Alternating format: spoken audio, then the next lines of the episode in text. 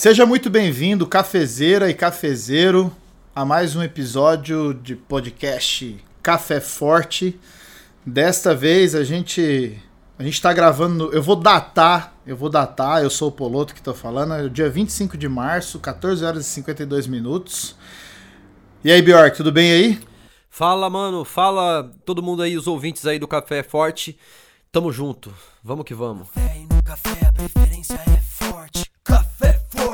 café forte. Na fé ou no café a preferência é forte. Café forte, café forte. Na fé ou no café a preferência é forte. Café forte, café forte. Na fé ou no café a preferência é forte. Café forte, café forte. Vamos que vamos. Eu datei, eu quis datar aqui porque a gente vai falar de vários assuntos que estão acontecendo no mundo e claro, é, não tem como. Hoje a gente vai falar sério sobre coronavírus, a gente vai fazer uns, um panorama, a gente vai é, tentar ver o que está acontecendo no Brasil e mundo, pensar a economia, vamos, vamos ter um papo muito legal. E eu datei porque pode ser que quando você ouvir esse podcast as coisas podem ter mudado. Se você, se, se o Caio sair da quarentena e editar, por exemplo, para amanhã, dia 26, as coisas podem ter mudado radicalmente. O Caio tá Porque na quarentena no trabalho, assim. né? Tipo, não deixaram ele sair do trabalho, né? o cara tá dormindo na cadeira. E então eu tô datando justamente para você entender o que vai acontecer. Hoje a gente tem um convidado, na minha opinião, é um prazer inenarrável uh, estar com ele. Eu vou apresentar para vocês, eu não. Ele vai se apresentar. Ulisses Neto, muito Boa. obrigado por estar aqui com a gente. Seja bem-vindo à comunidade Café Forte, uma comunidade aí pequena, mas engajada em ouvir os nossos assuntos, nosso papo. Cara, sou seu fã. Se apresente aí para nossa galera. Opa, valeu, Poloto, Bjork, Caio. Antes de mais nada, queria agradecer o convite de vocês para participar do Café Forte. Per perguntar para mim, né, me perguntar se eu quero participar de podcast é igual perguntar se macaco quer banana, tá? Eu sempre vou falar que quero. Então é um prazer enorme estar é, participando aqui com vocês é, do programa. Eu sou jornalista, moro aqui em Londres é, há mais ou menos 10 anos e trabalho na Rádio Jovem Pan, diariamente falo no Jornal da Manhã.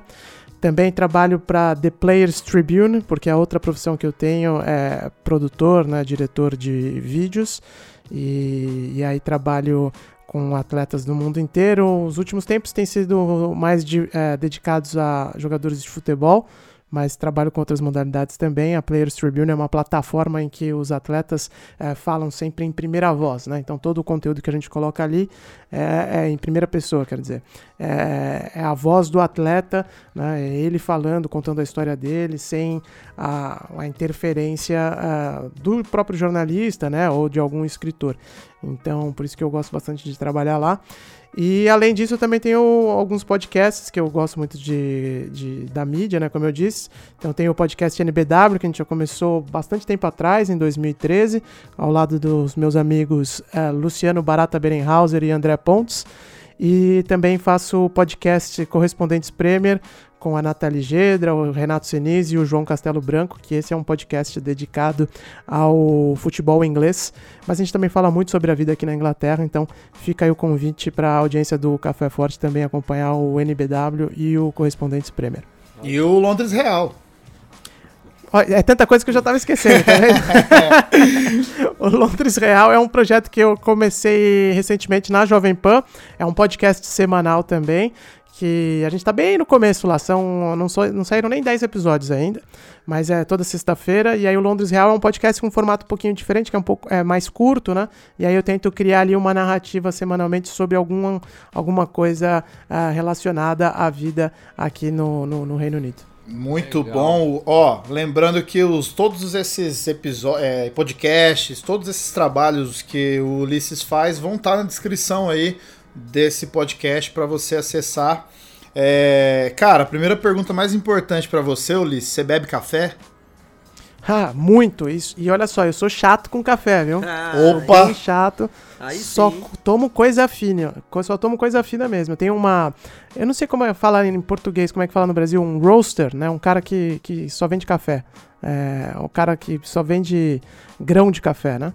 E aí tem um. Aqui em, Lond aqui em Londres virou uma moda fortíssima, né? Embora a gente associe sempre a Inglaterra com chá, né? Uhum. Mas a molecada aqui virou um negócio agora, porque por causa da imigração, tem muito imigrante, e aí o pessoal mais jovem toma muito café, não toma tanto chá aqui. Aleluia. E aí o roaster do meu bairro vende grãos, só grão, coisa maravilhosa, assim, grão de, do Timor-Leste, de Honduras, é, da América Central tem vários, são os que eu mais gosto, mas o Timor-Leste também é muito bom, muitos grãos aí do Brasil, e aí eu sou chato mesmo, eu tenho a maquininha de moer, só vou, só moo a quantidade certinha que eu vou tomar naquela hora, gosto de usar a, a, a French Press, também não sei como é que fala no, Na prensa francesa. Isso, é a francesinha e tal, eu, eu gosto muito de café, sou aficionado, é. Mas sem açúcar, né? Por favor, né? Não, mas açúcar nem tem na minha casa. não tenho açúcar em casa. legal, cara, legal. É, meu, seja muito bem-vindo, obrigado aí pela sua apresentação. Pessoal, você já viu aí o peso da responsa do, do cara, né? Ô, Poloto, é, Poloto, você ah. sabe que o cara é fera quando o currículo demora mais de dois minutos falando, né? Você sabe últimos... que tá, tá, falando com ninja, né, meu? Não, é. é, a, é o, é qualquer um. Ô, Ulisses, quando a gente foi falar com o Diego, eu fui falar os times que o cara tinha jogado e os títulos. Deu 10 minutos de podcast. Acabou o episódio. É, olha só, eu tô participando de um podcast que o Diego falou, hein? Isso é uma honra gigante, porque ah, o Diego é muito craque, né? Cara? É uma grande diferença. E você sabe que uma das grandes memórias da minha da minha da juventude como torcedor, eu sou São Paulino aficionado também. Graças a eu Deus. Eu ia muito no Morumbi e eu estava no dia que o Diego Subiu. ajoelhou no. no é, filho da mãe, né? Eu, de, eu, debati com ele essa fita aí no, ao vivo. É. Subiu eu falei. Lá, pô, desrespeitoso pra caramba, mas ele era moleque, a gente perdoa. E, e enfim, hoje eu já virei um torcedor ecumênico. Assim. É. O Poloto passou por um processo de perdão no dia que a gente gravou o podcast. Né? eu tive Você é São Paulino eu... também, Paulo? Eu sou, cara, eu sou. E eu falei pra ele, eu falei, ó, tamo que ver aquela fita lá que você subiu no símbolo. Ele, ah, eu era moleque. É. Ai, é. cara. Meu, a gente tá dando risada, mas vamos falar um assunto quente aí. Ô Ulisses e Bjork, ontem nosso presidente da república foi à Rede Nacional fazer um discurso, cara. Eu acho que é importante é, a gente falar assim. Vou, vou falar primeiro assim. A sensação que eu tive ao ouvir aquilo lá é que a gente tem um governo hoje aqui no, no, no país. Eu quero. E acho que é um primeiro tempo a gente conversar. Que tá perdido. O presidente fala uma coisa completamente oposta do que o ministro da Saúde fala, do que o, mundo os fala. governadores estão tá falando que o mundo fala. Acho que é legal a gente comentar. Bjork e, e, e Ulisses, fiquem à vontade. É, eu acho assim, eu tava assisti ontem também ao vivo e foi um choque muito grande porque ali tem várias várias infrações, se não legais, pelo menos éticas, né? Porque, para começo de conversa, o presidente da República utilizou uh, de recursos públicos, né? Toda vez que ele utiliza o sistema de rádio e televisão, ele está utilizando os recursos públicos. Ele, ele imagino que estivesse dentro do palácio ali. Uh, uh, utilizou a equipe de, de vídeo e tal, para citar aqui o que eu estou querendo dizer. E tudo isso para mandar, para fazer ataques pessoais. Né? Ele ironizou a Globo, ele ironizou o Drauzio Varela, ele ironizou os governadores de São Paulo e do Rio de Janeiro. Ele deu orientação errada para a população. Uhum. Então nada ali é defensável. No final, ele só fez uma, uma mensagem sobre opiniões, sobre o que ele acredita, sobre a ideologia dele. Isso que é o mais doloroso da história toda. Porque esse governo e as pessoas que apoiam esse governo, tudo eles querem jogar no campo ideológico. Dizer, ah, tem ideologia nas escolas, ideologia nisso, ideologia naquilo. Sendo que eles são os caras mais ideológicos de todos. E a gente está vivendo um momento de extrema gravidade no planeta Terra. Né? Uhum. A economia da China vai cair 11%, a projeção, isso é uma projeção, claro, mas vai cair, proje vai cair 11% no primeiro trimestre desse ano. Sendo que a China não tem retração na economia, no PIB, desde 1976. Então, como ele vai fazer um questionamento desse assim e falar para as pessoas saiam às ruas tem gente morrendo hoje na Itália, é, é, mais ou menos 700, 800 pessoas morrendo por dia na Itália, sendo que o normal na Itália é morrerem, aí sei lá, é, eu não tenho o número aqui exato agora, não vou falar para não, não correr em erro, mas, mas é um número muito alto. Então, não tem como ele minimizar do jeito que ele fez e falar para as pessoas saírem às ruas. Né? Ele pode estar tá em discordância com os, governos, com os governadores que estão agindo antes de uma orientação federal, mas não expor a, a, população a esse risco, porque tem muita gente que acredita no que ele fala. Então, uhum. por isso eu uhum. achei que foi de uma responsabilidade assim gravíssima e eu até agora tô com isso entalado na garganta. Tá difícil. É o Bjork, e aí?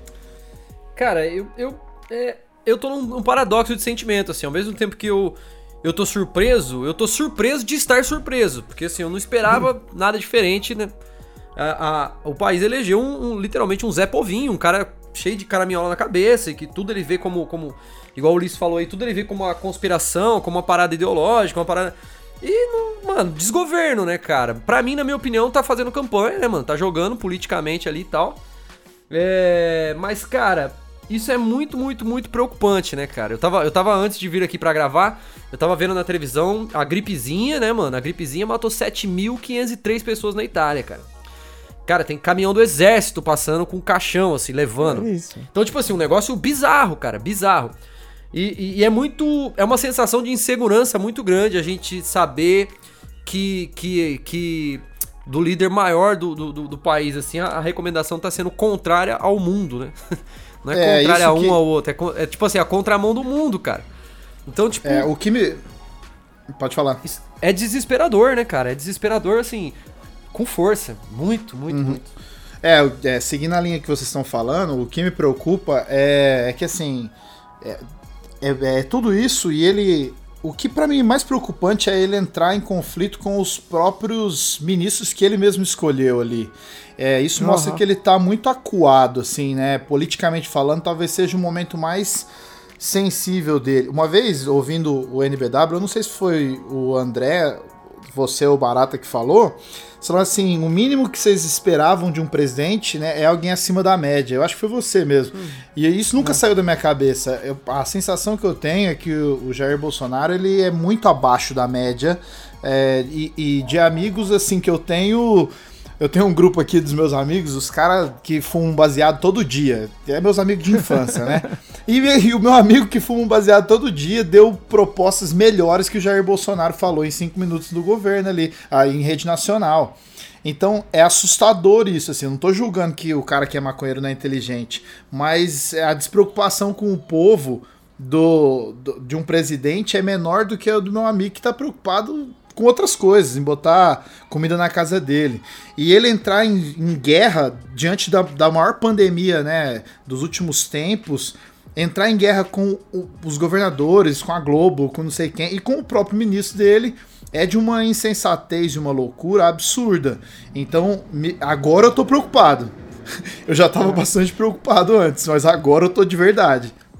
Não, vejam o risco que o Brasil tá correndo, não só da total falta de aptidão para o cargo que ele tem, mas o risco de, de ruptura de ruptura que o Brasil está passando nesse momento. O Ronaldo Caiado, que é governador do estado de Goiás, falou hoje: nada do que ele determinar vai se sobrepor às minhas decisões aqui no estado. É, anunciou que estava rompendo com, com o Bolsonaro e tal. O Dória é a mesma coisa.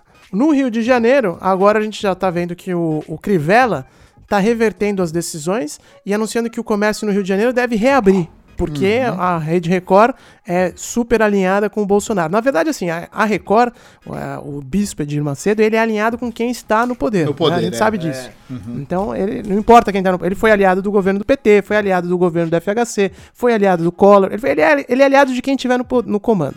E agora ele mandou o sobrinho dele, é, o, se não me engano, o Crivella é sobrinho dele, né? Então agora o, o Crivella foi lá e mandou a, a abrir o comércio. Então vejam como as, as, decisões estão sendo tomadas de forma uh, totalmente desconectada no Brasil.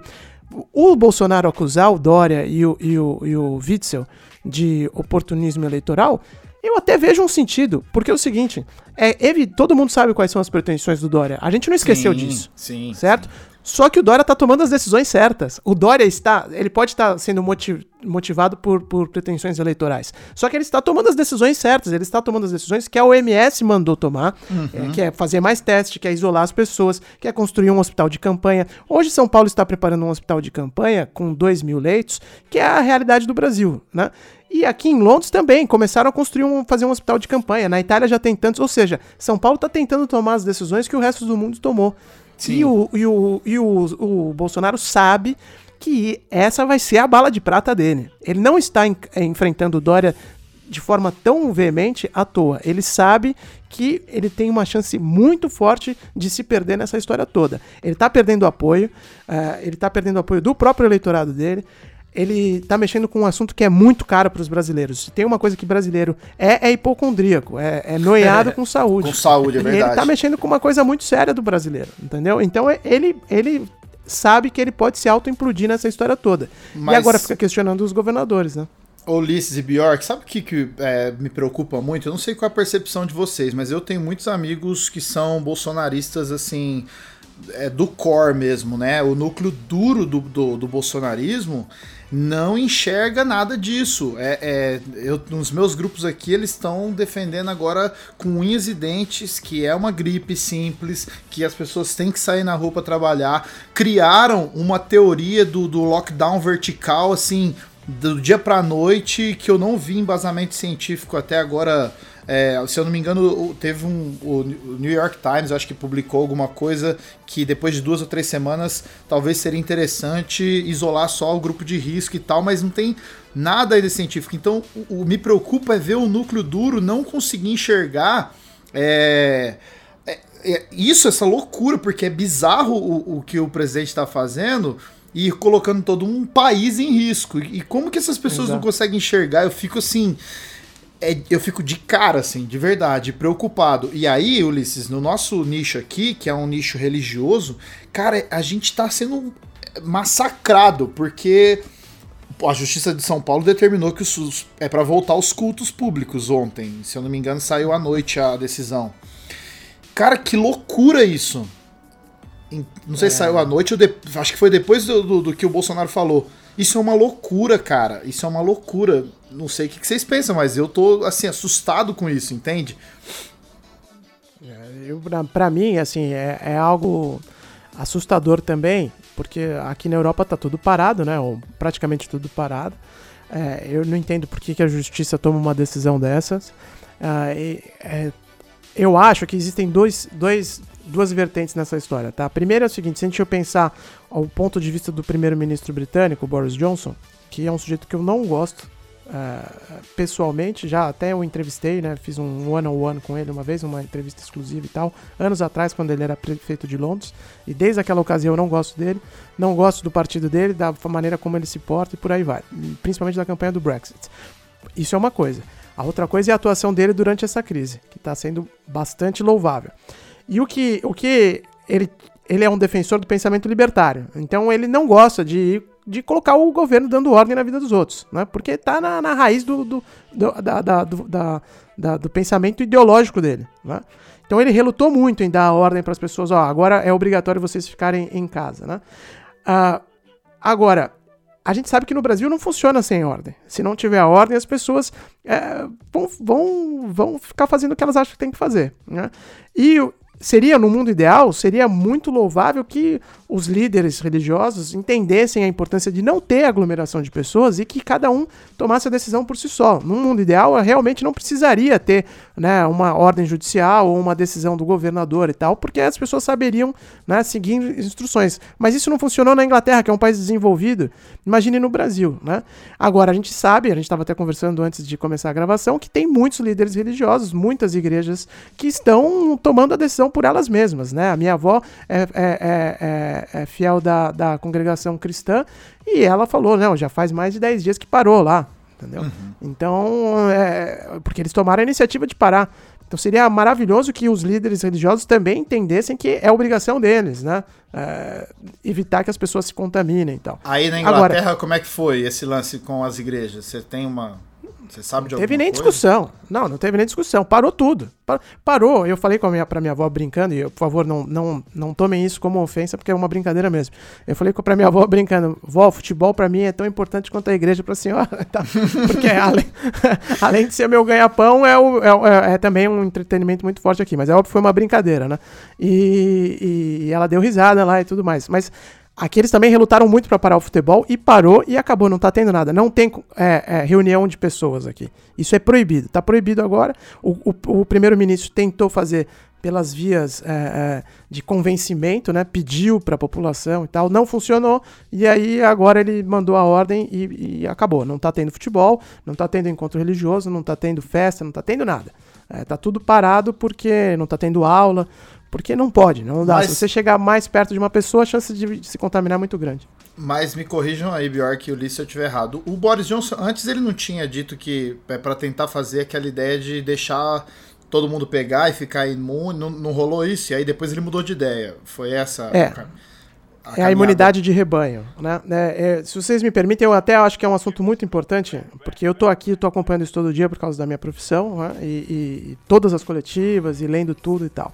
E eu acho que está se criando uma narrativa equivocada em relação ao que aconteceu no Reino Unido. De novo, eu não sou apoiador do governo conservador, não gosto do Boris Johnson, mas o que aconteceu foi, primeiro, ele tem esse pensamento libertário, então ele apostou num primeiro momento que a população seguiria as recomendações, tá? Porque ele não queria ter que dar ordens para a população, e eu entendo. Isso é uma coisa. A segunda coisa é que, desde o agravamento da crise, ele começou a dar entrevistas coletivas diárias. E na primeira entrevista coletiva, perguntaram para ele quando que vai fechar tudo e tal. E ele ressaltou de forma muito enfática: as medidas certas têm que ser tomadas nas horas certas. Por quê? O Reino Unido está há mais ou menos 10, 15 dias atrás da, da- do continente em termos de propagação do vírus. né? Então, a propagação começou na Itália de forma muito forte, agora também na Espanha e na França. O Reino Unido ainda tem menos casos que esses lugares. Então, o que ele determinou foi o seguinte: não adianta você fechar tudo muito cedo, que é um problema que o Brasil pode ter, porque está fechando bem antes. Eh, não adianta você fechar muito cedo, ah, porque as pessoas não vão aguentar. Ah, as pessoas não vão aguentar ficar em casa por meses. E a expectativa aqui é de que, embora o, o confinamento tenha sido anunciado por, du- por três semanas aqui na Inglaterra, ele vai acabar sendo estendido. A gente sabe disso. Vai ter que ficar em casa por mais ou menos uns dois meses no mínimo. Entendeu? E a outra questão é que, se você tranca todo mundo em casa muito cedo, os- ok, ok, as contaminações param, né? Mas o, o vírus continua ali fora. E aí, quando você soltar todo mundo, a, o- a contaminação em grandes números vai ocorrer de novo. Porque essa pico. história de barrar as pessoas, desculpa só para concluir rapidinho, essa história de barrar as pessoas de saírem de casa é só para controlar o número de infectados ao mesmo tempo, para não criar um, um funil no sistema público de saúde. E aí tem muita gente contaminada ao mesmo tempo e o sistema público de saúde não tem leito, não tem como cuidar com a situação, da situação. Então eles estão barrando para diminuir a- a- o número de contaminados ao mesmo tempo e eles esperaram chegar perto dessa, desse momento de transbordar o NHS, né, que é o, o SUS daqui, para anunciar a ordem de fechar. E aí fechou para agora baixa de novo. E aí quando chegar num nível eh, que seja razoavelmente manejável, eles vão aliviar as restrições. É assim que vai funcionar pelos próximos meses, entendeu? Então, não- essa, essa foi a lógica por trás. Não é que ele também deu grandes viradas e tal. Ele falou desde o início: essas, essas a, a ordens de confinamento elas vão vir, elas vão ser tomadas no momento certo. Não adianta fechar todo mundo ao mesmo tempo e nós estamos atrás ah, da Europa no calendário. Por isso que a gente tem que ir tomando as decisões na hora que forem mais convenientes pra gente. Entendeu? Entendi, rapaz. E, o, e só uma pergunta bem bastante pessoal, entre as. Como é que os ingleses estão lidando? Porque aqui no Brasil o povo já tá ficando louco, né, com a quarentena. É, então. ah, sabe qual que foi a maior ironia do destino? É, aqui a gente passa pelo, pelo período do inverno, que é muito longo. é, os dias escurecem cedo, muita chuva, tempo cinzento. Quando vai chegando na parte final do inverno, finalzinho de janeiro, né, metade de fevereiro, as pessoas já estão. Você vê no, na- no semblante das pessoas na rua. Todo mundo tá cansado, de saco cheio, de ter que ficar, sabe, muito tempo confinado, sem ver o sol e tal. Então isso já afeta muito o humor dos britânicos. E aí agora, cara, essa semana começou a fazer muito sol, entendeu? Começou a- o tempo bonito, porque começou a primavera, o tempo virou. E é justamente a semana que tem que ficar todo mundo em casa. Mas as pessoas entenderem, né? Estão tentando. O primeiro, o, o, o confinamento obrigatório começou na segunda-feira, né? Na segunda-feira à noite. E essa decisão foi tomada na segunda-feira à noite porque no final de semana fez muito sol e aí, cara, os parques estavam lotados, tinha gente Nossa. na rua, sendo que já era aquele confinamento sugerido, né? Uhum. E aí o primeiro-ministro entendeu que falou, cara, agora é a hora também. Foi mais uma, mais uma, mais um fator que ajudou na decisão dele, sabe? Então aqui as pessoas estão, eu saí hoje para fazer compras até para uns vizinhos e, e e eu percebi que tem muito menos gente na rua, é claro, as ruas estão paradas, assim, tráfego praticamente não tem, né? E o metrô também está rodando bem menos e tudo mais. Pouca gente na rua só indo fazer compras mesmo. Acho que agora a população tá, tá aderindo em peso. É um cenário meio apocalíptico. Bjork, você tá online aí ainda? Tô aqui, tô aqui, tô aqui. Cara, é, é, é muito surreal, né, cara? É tudo muito surreal, assim. Eu, eu eu tenho hora que eu olho para as paradas tudo assim e, e eu não, não, não, eu não consigo formular uma, uma, uma ideia sobre isso tudo, não, cara. É tudo muito surreal, cara. É muito maluco. Pô, o Bjork ele ia pra Europa agora, em maio, né, Bjork? Em maio, maio, maio. E agora, Ulisses, a chance do cara ir pra Europa, esquece, né? É, eu, eu, eu, eu, eu, gosto muito de ouvir o, o Londres Real, porque eu, eu, tenho um carinho. Eu fiquei um mês em, em Londres já. E, ah, legal. É, e é um. Tem uma vontade de morar um tempo em Londres que ainda não desisti, assim. E, cara, é, é essa, essa loucura aí que você falou agora, assim, de, do povo. Eu, eu fui no inverno, cara, realmente, assim é muito sinistro, né? E, e, e, no verão as pessoas falam que as pessoas ficam. É, os londrinos, né? Os, as pessoas que moram aí na Inglaterra falam que tudo melhora. E agora vão sair, sei lá, em junho, julho, vai estar no ápice do verão. Mas vai ser muito tenso, né? Para todos os ingleses.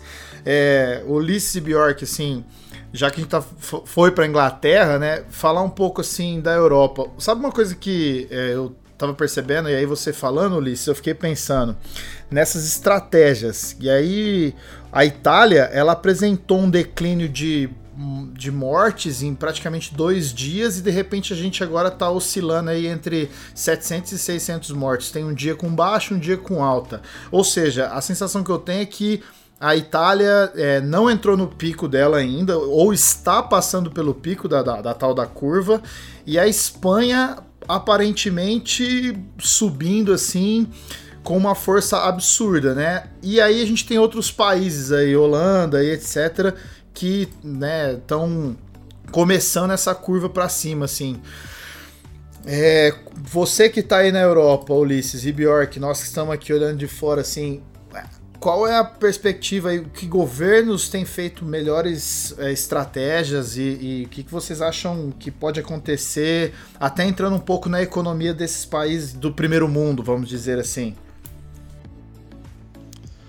Olha, é, existem posturas diferentes né, aqui ao redor da Europa. Então, como eu falei, o Reino Unido tomou decisões é, um pouco depois do, do, do que estava sendo tomado no resto da Europa.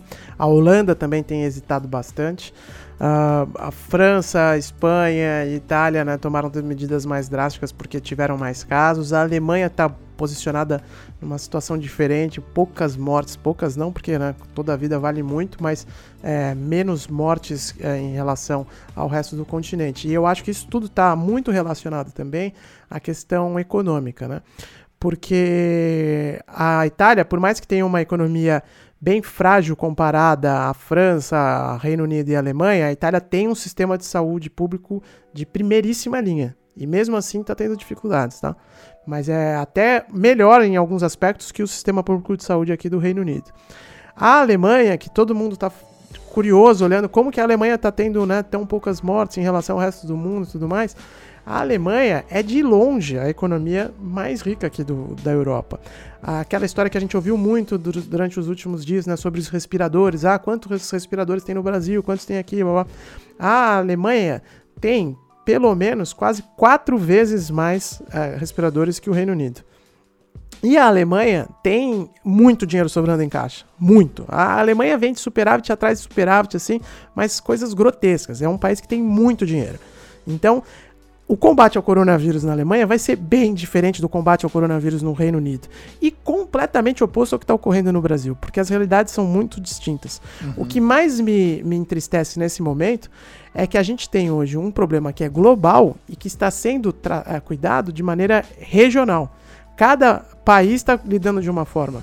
Não existe coordenação global nenhuma, nem para combater a epidemia, nem para combater os problemas é, econômicos que são sim gravíssimos, tá? O que o, o Bolsonaro fala de forma tosca, mas ele tem um, um ponto ali. Realmente, a repercussão na economia vai ser inimaginável. Agora, isso não quer dizer que a gente tenha que priorizar hambúrguer ao invés de priorizar a vida, né? Ah, agora, a, a questão é que quando a gente teve a última grande crise global, que foi a crise financeira de 2008, 2009, havia uma coordenação. O G20 se transformou um fórum ali que todo mundo né, uh, tinha vez para falar e as, as ações eram coordenadas. Hoje em dia não tem nada, então isso é o que me preocupa mais. Aí eu não sei uh, o que, que vocês acham em, em, relação a isso, né? O que, que o Bjork pensa e tal. Mas a minha preocupação na Europa é, é mais essa, assim, que não tem coordenação nem na União Europeia que dirá no mundo, né? Cara, triste. Triste, triste, triste. Você sabe que hoje eu tava. Você falou da Alemanha. E, e realmente é impressionante o, o, nível que os caras jogam, assim, né, mano? Tudo que os caras fazem é um nível muito absurdo, né? Eu tava vendo uma, uma matéria que eles estão. Eles estão meio que abrindo é, é, é, alas e, e, trazendo uma galera de, da Itália e da França pra lá. Pra, pra tratar lá. Já que os casos lá são tão bem menores do que, do que em outros lugares daí, né? É, aí na matéria mostrava chegando gente de, de, helicóptero, tipo, de outros países vizinhos ali que eles estão trazendo para tratar na Alemanha. Que é um exemplo aí legal de, de, de, de, uma ação mais global, né, cara? Uma parada mais além das fronteiras ali, né? Talvez seria uma, uma, uma, uma luz aí pra esse, pra esse caos todo, né, cara? É, é mas eu, eu não quero ser muito cínico nessa história, não, mas eu vi também essa imagem e achei um pouco sofisma do, dos, dos alemães pelo seguinte. Uhum. Ah, quantas pessoas eles vão conseguir transportar e cuidar nesse esquema? É. Um helicóptero? Sendo que o negócio é, é, tá, tá contaminando aí 50, 100 mil pessoas. Uhum. Né? É, o que eu acho que a Alemanha foi muito mal e vai ter uma repercussão não só econômica, mas política no futuro em breve, futuro breve, futuro próximo, foi que a Alemanha abandonou a Itália. A Itália, quando a coisa estourou lá, ficou sozinha. Quem está ajudando a Itália é a China. Quem está mandando máscara cirúrgica, quem está mandando insumos hospitalares e tudo para a Itália é a China. A Alemanha agora começou a se mobilizar. E a situação está tão feia no resto do continente e os, e os alemães estão ali. É óbvio que estão com dificuldade também, mas em relação ao resto do, da União Europeia, eles estão numa situação até que confortável. E isso, quando a poeira baixar, a gente já sabe que a Itália vive um momento de, de, de, de incremento do sentimento nacionalista, da, dos partidos né, é, populistas de direita estão ganhando força, por mais que estejam fora do governo agora. E quando essa história toda acabar, quando baixar essa poeira, você pode ter certeza que vai ter repercussão política e que muita gente vai olhar para o resto da União Europeia e vai falar: peraí, mas quando precisou, a Alemanha fechou fronteira. Vocês imaginem isso, a Alemanha fechou fronteira. Né? Quando eu ouvi essa notícia, foi um dos choques maiores que eu tive até agora, quando essa crise começou, quando eu vi que a Alemanha tinha fechado fronteira com a França. Você fala, meu Deus do céu, e com os outros países da região o fundador, o sócio fundador da União Europeia fechando fronteira. Então eu acho que a repercussão política vai ser bem, bem pesada aqui na Europa também. Então, me corrija se eu estiver errado. Eu também tive na Alemanha e conversando com eles lá, o sentimento que eu percebi é até o Brexit já era um assunto é, bastante pautado já globalmente falando. E assim, eles não eram talvez, talvez o único país aí da União Europeia que não se preocupava tanto com a saída do Reino Unido, do, do Brexit, porque eles têm esse. Eles estão tão seguros do que eles estão fazendo, é, economicamente falando, não sei se eu estou errado, mas agora você falando, me veio essa lembrança, né? Que talvez isso, essa fechar essas fronteiras, seja esse movimento de, ó, vamos cuidar da gente porque a gente está bem, né? E, e, nós sabemos o que a Alemanha já uhum. passou, né, na história da humanidade, sendo um agente, agente do caos, assim, vamos dizer. E, e, cara, é, é, até assustador, assim, pensar que os caras reagiram tão tarde. Por outro lado, ouvir a Angela Merkel falar sobre o coronavírus é inspirador, pensando que a gente tem um é. Jair Messias Bolsonaro e a gente tem a Angela Merkel falando, assim, é tipo, é, é o oposto, né? Então, É, é, é, legal falar sobre isso, porque também não dá pra, não dá pra endeusar ninguém. Aliás, esse é o mal do, do, do brasileiro, né? É procurar sempre o modelo perfeito, o, o Messias, Exato. né? É muito louco isso. Exato, é. e aí e aí uma coisa que eu queria trazer pra mesa aqui, assim, que o Ulisses comentou, cara, a, a economia é, vai ter crise no mundo inteiro, isso é fato, já o mundo mudou. A gente até falou numa outra gravação aqui, Ulisses, eu gosto muito do Senhor dos Anéis, né? O começo do Senhor dos Anéis, a, a Galadriel fala, né? O mundo tá mudando, ó, o mundo mudou, eu sinto na água, eu sinto no ar. e é isso, cara. O mundo mudou a partir de agora. E economicamente, os países vão sofrer muito. E eu queria expandir até mais a ideia aqui, porque tem uma preocupação, e aqui, Ulisses, a gente foi é, ensinado e doutrinado por muito tempo nas nossas comunidades, né?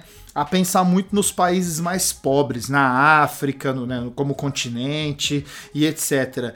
Cara, quando essa pandemia chegar, e espero que não chegue de forma avassaladora em países desse porte é, economicamente mais frágeis, é, e que também morrer milhares de, de pessoas mais pobres nunca causou, e, e, negros, nunca causou espanto em lugar nenhum, isso é assustador pensar também, né? Eu não sei qual é a opinião de vocês. E aí deixo para vocês falarem. É, não, é, assim, é o que você falou, o mundo mudou, dá pra sentir a água. É, a gente tem que pensar nas últimas catástrofes que a gente sofreu e como elas mudaram o mundo, e nenhuma delas se compara a essa em termos né, de uma geração. É óbvio que teve gente que morou aqui na Europa, que morava aqui em Londres e que a casa foi destruída por bomba nazista, né? E, em 1940 e pouco. Agora, nessa geração, é, é gente que nunca viu nada parecido. Eu até tava falando com meu avô ontem e ele falou: pô, eu nunca vi nada disso e tal. E meu avô tem 93 anos. Então, o, o, o negócio, assim, quando a gente teve o 2000, o ataque de 11 de setembro de 2001, pensa como a aviação civil mudou depois daquele evento. Né? Um evento que matou uhum. duas mil pessoas e atingiu o coração de Nova York. Nova York hoje está paralisada. Nova York é o epicentro da, da, do coronavírus nos Estados Unidos hoje. Então, 5 mil casos hoje, né? Exatamente. Como isso vai transformar a cidade depois? É? É, pensa no, mesmo no, no, no, na crise financeira de 2008, como ela mudou tanta coisa no sistema bancário. Deveria ter mudado mais, mas mudou muita coisa. Então, essa realmente vai mudar demais. A gente não sabe prever exatamente o que, mas as consequências vão ser grandes. Né? Principalmente porque tem duas coisas que a gente tem que pensar aqui. Uma que tem sido muito discutida na Europa. A... Essas restrições elas podem durar um tempo que a gente nem faz ideia ainda. No sentido de que, tudo bem, agora são três semanas, vamos dizer que isso seja estendido aí na, na, na Inglaterra, na Itália e na Espanha já falam em um mês, né? Já, já foram ampliadas, na verdade, né, as restrições para um mês e a gente sabe que vai ser mais. Então vamos dizer que fique dois, três meses. Aí junho, julho, ah, começou a soltar um pouco, os casos baixaram, a, a população pode voltar a sair. Tudo bem. Pode ser que em dois, três meses é, volte os casos voltem a crescer. E aí o, governo vai pedir, ó, oh, gente, é hora de voltar para casa. Pode ser que a gente fique nesse, nessa ida e vinda é, por um ano, dois, entendeu? A outra coisa que, que, que pode acontecer, que a gente não sabe também, o mundo hoje, felizmente, no ponto de vista econômico, tinha alguma situação para poder lidar com essa crise porque ela ocorre um pouco mais de 10 anos da última crise, em que os governos também tiveram que colocar muito dinheiro. Em 2008 e uhum. 2009, o sistema bancário do mundo é desenvolvido, aqui na Inglaterra, nos Estados Unidos, na prática foi estatizado. Né? É, o, o, governo britânico teve que salvar bancos, porque senão os bancos iriam quebrar. Uhum. E, e, e isso, isso custa muito dinheiro. Agora o governo está tendo que salvar empregos. O governo está liberando 15% do PIB para um pacote econômico, falou que vai pagar os salários das pessoas aqui no Reino Unido. Então, hoje existe, em tese, esse dinheiro para pagar. Se acontece uma outra crise, proporção semelhante a essa daqui a dois, três anos, qual vai ser a posição que o mundo vai estar para lidar com ela? Você tá entendendo? Então, são muitas, são muitos desdobramentos do que a gente está vivendo agora. É algo muito pesado que a gente, eu não quero ficar aqui dando uma de, né, é, profeta do apocalipse nem nada, né? Não quero é, também só ficar trazendo sendo a Cassandra aqui da, do, do podcast, mas são coisas que a gente tem que parar para pensar, né? Porque é, é, realmente é algo inimaginável que a gente está vivendo hoje, é quase uma distopia, né? E as repercussões vão ser muito fortes, né?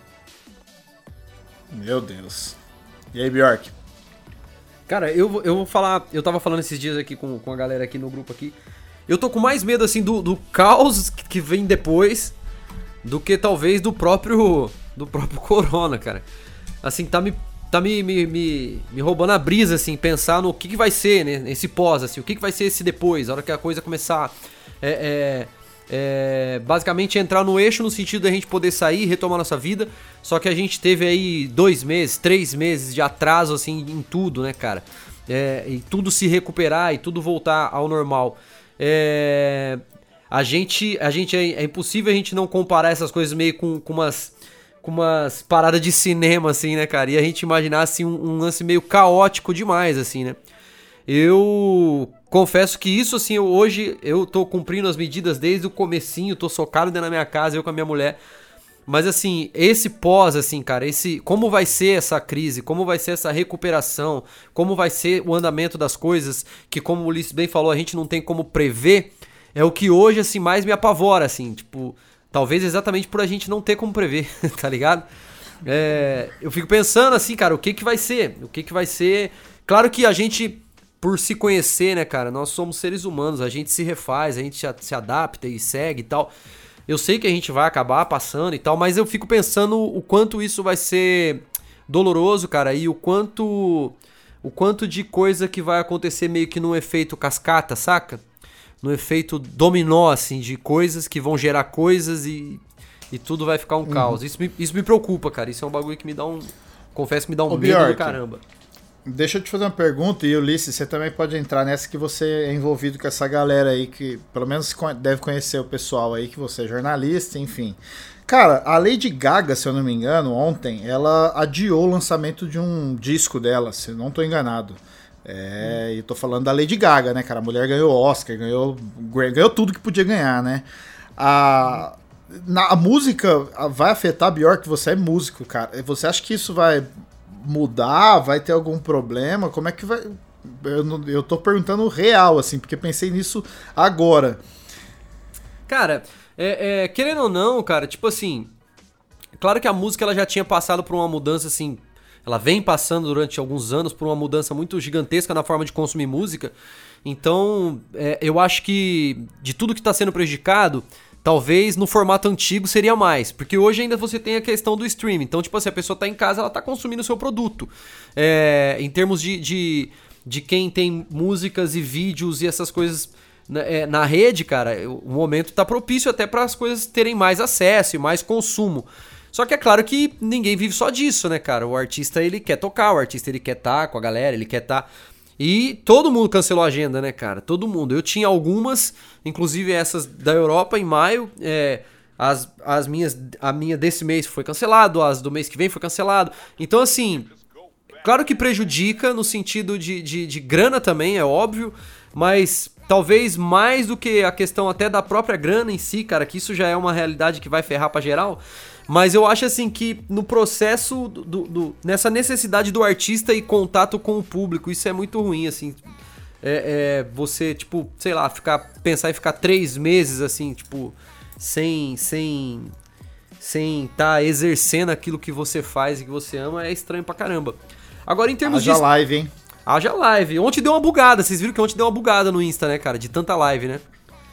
Deu uma bugada e caiu a live de todo mundo à noite. Nossa. É, cara, eu, eu acho que. Eu acho que, tipo assim, também ao mesmo tempo é um desafio para se reinventar e se refazer de alguma forma, saca? Pensar novas paradas e novas formas de, de, de chegar, né? Então, é, é, ao mesmo tempo que eu fico assim pessimista com relação a isso, eu também fico bastante otimista nesse sentido. É, a arte, principalmente quando se fala de arte, né, cara? A arte ela é literalmente é, é, o, o, o, o, se refazer tá muito ligado à arte, né, cara? Então, tipo, uhum. eu acredito que, que também vai mexer na forma de se fazer e pensar a arte essa temporada, assim, sem dúvida, tá ligado? Pra, pra todo tipo de arte, música ou seja lá o que for. É, e você pensar no, audio, no audiovisual, até os a cinema também, né? O, o Cancelou, 007 né? foi cancelado aqui, foi adiado, tem vários outros filmes que estão sendo adiados. E, é. a, e os estúdios estão começando a pensar nas plataformas de streaming como opção para fazer lançamentos até. Então vocês vejam como, como isso vai mudar o mercado. Né? É, e que é um problema, porque porque pensando em Hollywood, por exemplo, o Oscar ele não premia ninguém que não seja lançado em, é, em tela grande, né? Isso Exato, teria que ser repensado totalmente a partir de agora. E eu, eu quis mudar um pouco de assunto, porque, cara, eu preciso falar desse assunto aqui. E aí, Bjork, mesmo eu sei que você não é um aficionado, mas o Ulisses trabalha com isso. Cara, eu tô desesperado, nunca senti falta de ver, é, sabe, Guarani e Mirassol, cara. Eu tô ficando maluco, com, sabe, sem futebol. E eu tava ouvindo correspondentes assim. Velho, tô falando sério. Eu já não, não tô aguentando. Eu já vi melhores momentos de tanto jogo aqui no YouTube, cara, pra dar uma desbaratinada. E eu comecei a assistir Big Brother Brasil. E tô torcendo pelo Babu. Porque é o que tá substituindo o futebol, cara. E, cara, eu, ontem eu ouvi no Correspondente Premiere, assim, me deu um desespero, cara, com a fala de vocês. Porque a perspectiva de voltar é. Cara, vai ter que cancelar é. o que aconteceu até agora, né? Que, que, dá, dá um panorama aí pra gente aí. É, a, a perspectiva não é nada boa. Para dar um exemplo para vocês, é, hoje eu recebi um e-mail da UEFA e eu acho que todo mundo que se inscreve, é, se inscreveu recebeu, porque a UEFA faz um sorteio, né, para os ingressos da final da Liga dos Campeões. Aí você vai lá, entra, faz um, se inscreve pro sorteio e tal. E, e, aí depois eles te mandam o resultado. E aí hoje a UEFA mandou um, um e-mail dizendo que eles iriam cancelar o, o sorteio. É, porque não tem perspectiva de quando a final da Liga dos Campeões vai ser, nem onde vai ser. Porque com essa mudança toda, vai saber onde eles vão realizar esse, esse jogo. Aqui na Inglaterra já se fala até em, em fazer jogão, é, jogo com o portão fechado mesmo, porque para tentar sal, salvar o final da temporada. Ainda faltam 10 rodadas, né, mais ou menos, uh, é, para a maior parte dos times, e eles não sabem o que vão fazer. Então a perspectiva não é nada boa. Já tem liga dizendo que só volta em junho. A Premier League já disse que não vai voltar antes de 30 de abril. E eu hum. acho muito difícil que volte é, é, realmente em, em maio mas a perspectiva é de que fique tudo parado mesmo, tanto futebol masculino quanto feminino, até a metade do ano, viu? É, infelizmente, Cara... esse é o prospecto. E aí a gente tá falando de muita grana empatada, hein? Nossa. Muita Nossa. grana, imagina. Não, tanto que já estão re, re, é, negociando aí no Brasil e aqui na Inglaterra também, o mesmo debate que tá tendo no Brasil, tá tendo aqui. Reduzir salário de jogador. Porque os clubes, os maiores, não tem problema, mas os menores, aqui na Inglaterra, é um investimento muito alto, é muito dinheiro para eles parada.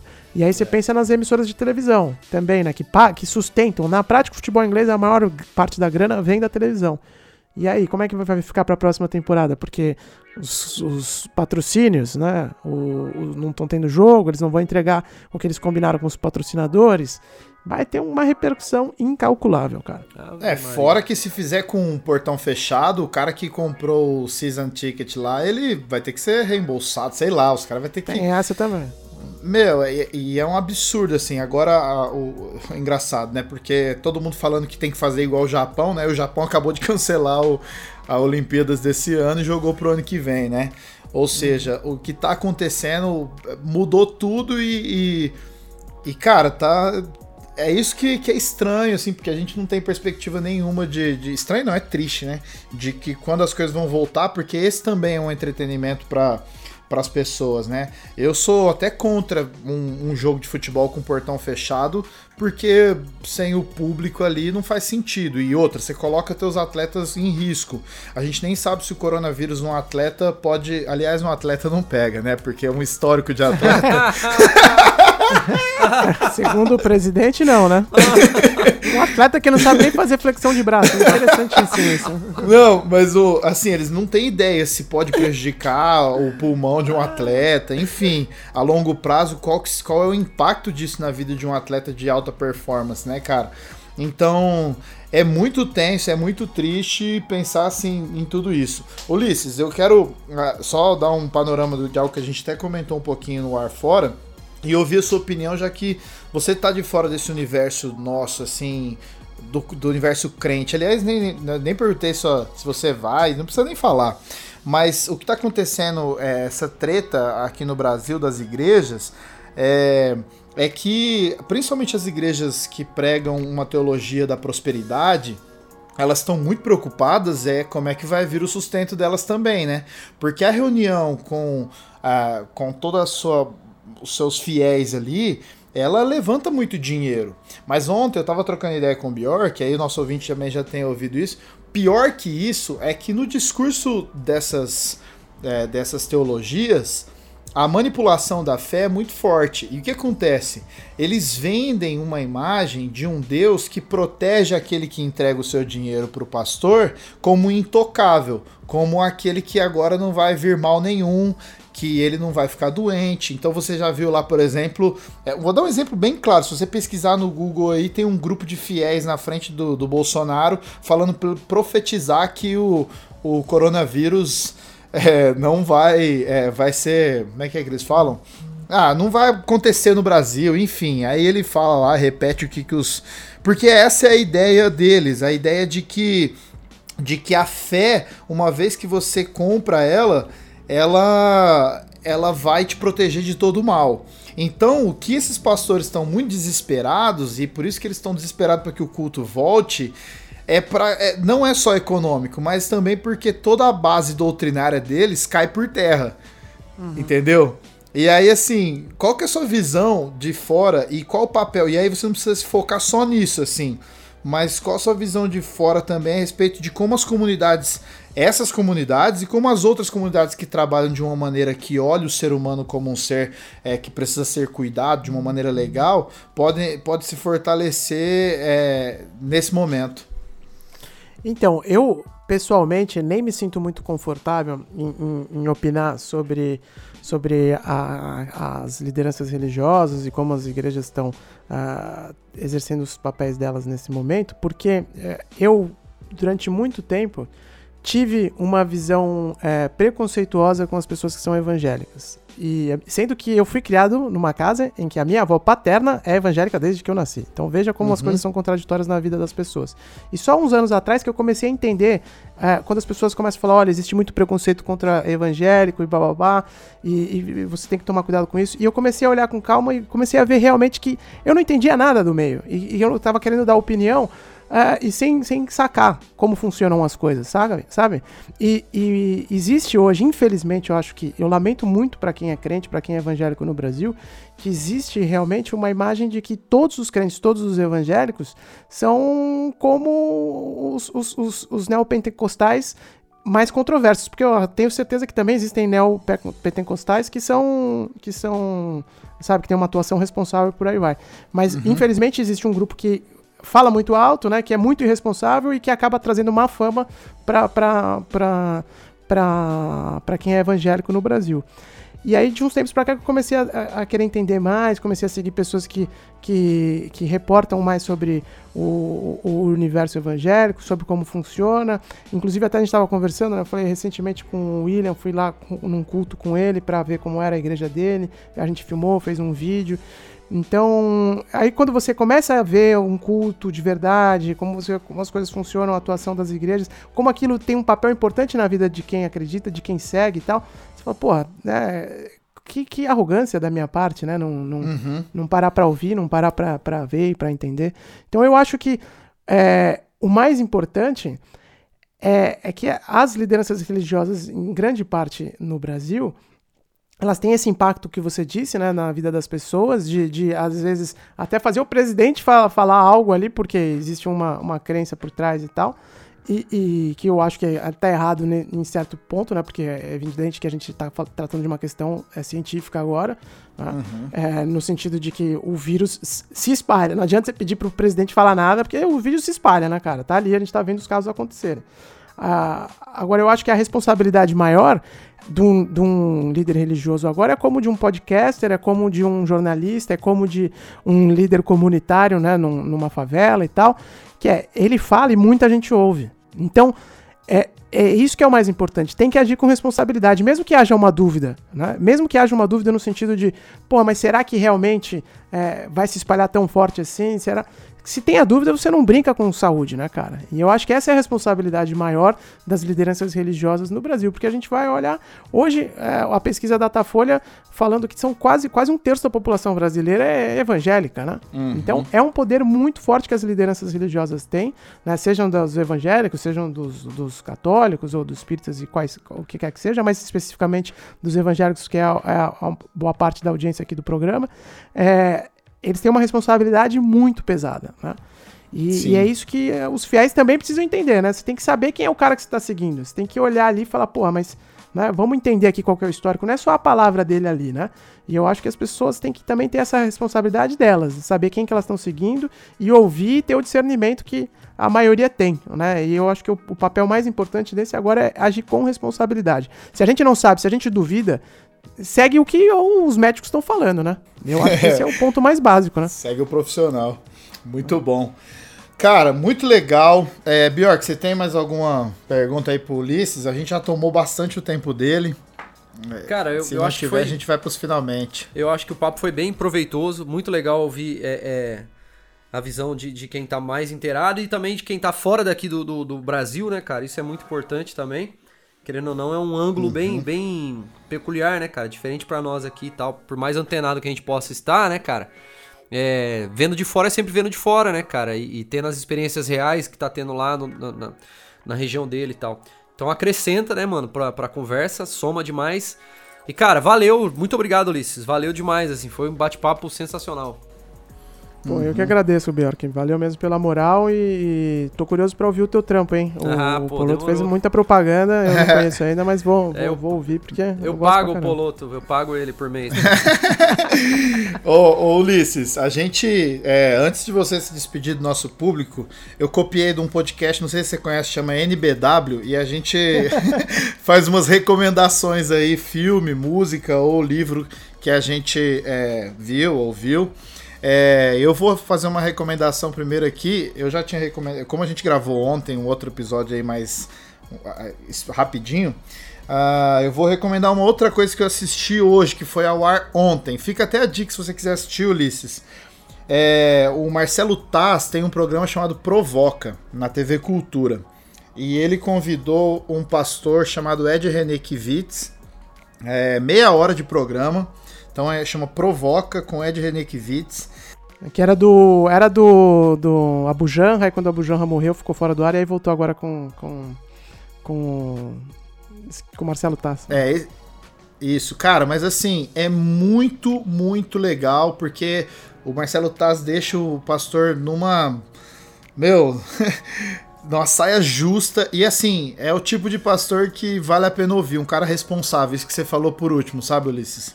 E a entrevista está muito bacana, muito proveitosa aí. Quem quiser assistir ou ouvir, fica a dica. Bjork, tem recomendação? Depois a gente deixa o, o, o Ulisses por último.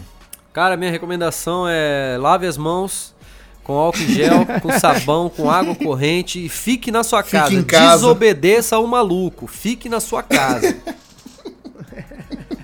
É, uma boa, viu? É, excelente recomendação. Eu vou assistir o. Pro, vou, já, já Acho que essa, essa, essa recomendação do Bjork é excelente e a, a sua Poloto eu vou assistir aqui porque eu gosto muito do Provocações também, minha esposa adora. A gente sempre vê junto, vou até a gente desligando aqui, vou colocar na TV. Legal. Tem e uma a, indicação aí? Tem, é uma que eu já dei até no NBW, mas eu acho que é um documentário muito importante que várias pessoas assistirem, que se chama, em inglês, ele saiu como Honeyland que seria né, Terra do Mel. Em português, pelo que eu estou vendo aqui no, no Wikipedia, acho que ele está com o título original que é Medena Zenja.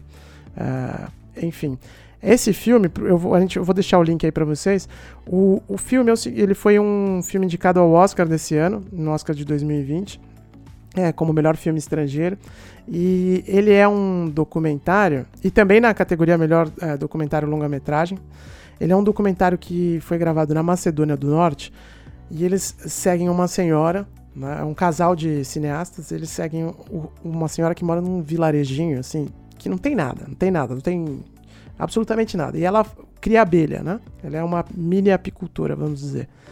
Só que esse filme, ele, ele tem muitas camadas, porque ele trata de várias questões. Ele fala sobre uh, feminismo, ele fala sobre uh, até uh, religiosidade também, fala sobre, sobre aquecimento global, fala sobre economia, porque do nada chegam uns turcos para morarem no mesmo vilarejo dela, e aí isso cria um desequilíbrio na produção de abelhas, ela cuida da mãe. É um filme assim muito bonito, a cinematografia é maravilhosa e a história é também é bastante impactante. Assistam porque é um daqueles filmes, quem falou isso não fui eu, foi o, o, o para mim o maior cineasta da atualidade no Brasil, que é o Fernando Meirelles, e ele falou uma coisa que me marcou e é verdade.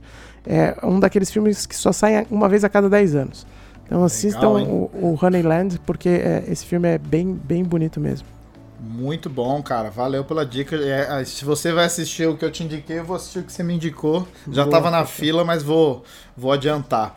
Ulisses, ah, por último, é, você pode deixar um recado aí para os nossos ouvintes e depois já dizer aí como as pessoas acham você nas redes sociais para te seguirem. Boa. O, que eu, o recado que eu queria dar para as pessoas é, é um, algo que está acontecendo muito forte aqui na Inglaterra e eu acho que já deve estar tá acontecendo no Brasil, mas é ainda mais importante no Brasil, que é a gente está vivendo um momento muito duro no mundo inteiro e as pessoas precisam se solidarizar. O brasileiro é muito solidário, o brasileiro é, é realmente um povo que se ajuda muito e essa é a hora que as pessoas têm que se ajudar. Aqui na Inglaterra é, para vocês terem uma ideia, eu já me inscrevi em três listas de voluntariado, porque tem muitas iniciativas ocorrendo ao mesmo tempo. Ontem, o SUS aqui do Reino Unido disse que precisaria de 250 mil voluntários para transportar, para fazer coisa bem básica, tá? Que é para transportar é, gente que teve alta e não tem como voltar para casa. E aí você vai lá com o teu carro e ajuda a pessoa a ir para casa, para levar enfermeiro que está sem transporte para ir para o hospital e para fazer entrega no bairro mesmo, sabe? Tem gente que não Mercado. pode sair de casa. Uhum. É, aí você vai no supermercado para a pessoa e compra coisa para ela. É, principalmente quem está no, no, grupo de risco. Eles pediram 250 mil voluntários. Hoje, 24 horas depois, já são mais de 405 mil inscritos. Nossa. então, no Brasil vai precisar também muito, cara. Então, é, de repente, às vezes, não, não sei se vai ter esse trabalho tão coordenado, porque o Brasil não tem um governo central. Mas às vezes vale a pena você perguntar no posto de saúde do teu bairro o que, que você pode fazer para ajudar, até no supermercado do teu bairro, com teus vizinhos.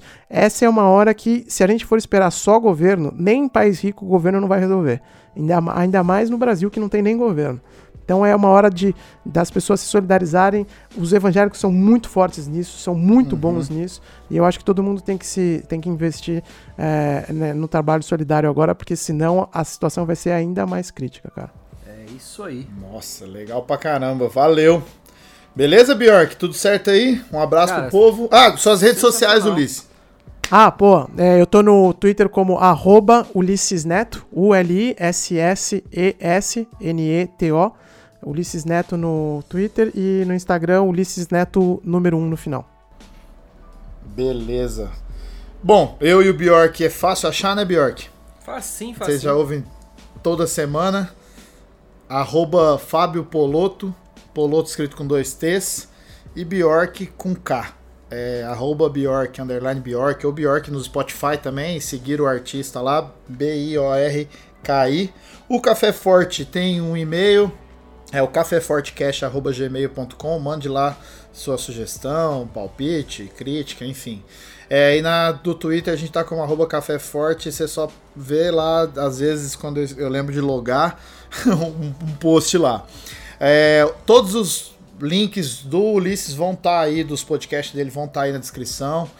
É, compartilhe esse podcast aqui com seus amigos, precisam ficar melhores informados. Mais uma vez, obrigado, Ulisses, foi muito proveitoso para mim. Um prazer mesmo, assim, cara, é, é falar com você Obrigado por participar aqui do Café Forte. A gente está bastante agradecido mesmo, viu, cara? Valeu, é, pessoal. Valeu. Eu que agradeço o convite. Valeu, Bjork. Sensacional. Tamo, Tamo junto. junto. Cuida aí da, da, da Tayan. Um abraço para todo mundo. Tamo junto. Um abraço, galera. Fiquem Valeu, na paz. Até mais.